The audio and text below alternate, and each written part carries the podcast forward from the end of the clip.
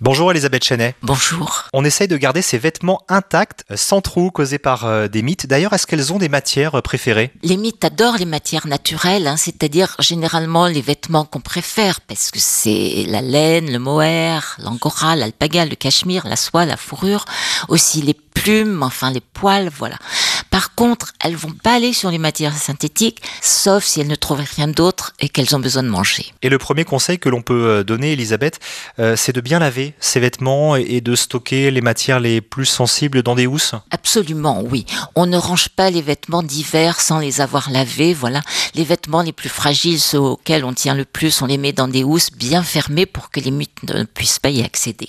On peut également euh, déposer du thym, du laurier, des clous de girofle, etc. Donc des produits très naturels pour éviter de les attirer. Mais s'il y en a déjà, ça ne suffira pas. Et si malheureusement justement les trous sont là, comment on se débarrasse euh, des mythes? Ça existe encore les boules de naphtaline? Les boules de naphtaline, c'était idéal pour se débarrasser des mythes, mais elles ont été interdites en 2008 et on ne peut pas s'en plaindre parce qu'elles étaient classées cancérigènes euh, possibles. Du coup, on a testé à la fois les répulsifs et les insecticides hein, pour les antimites euh, en laboratoire et on s'est aperçu que le produit 100% efficace contre les mythes n'existait plus.